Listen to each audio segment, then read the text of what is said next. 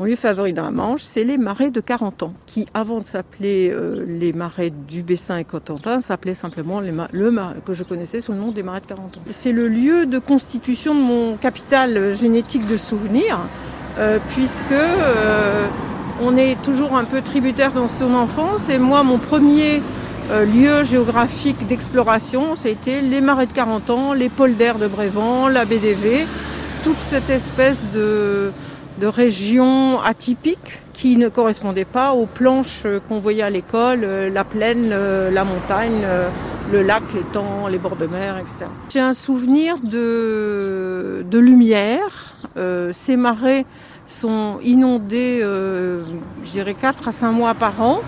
Donc tout d'un coup, on se retrouve avec une mer intérieure et la lumière en, en, hiver, et surtout quand c'était gelé, qui reneigeait par-dessus ou des choses comme ça, qui étaient rares.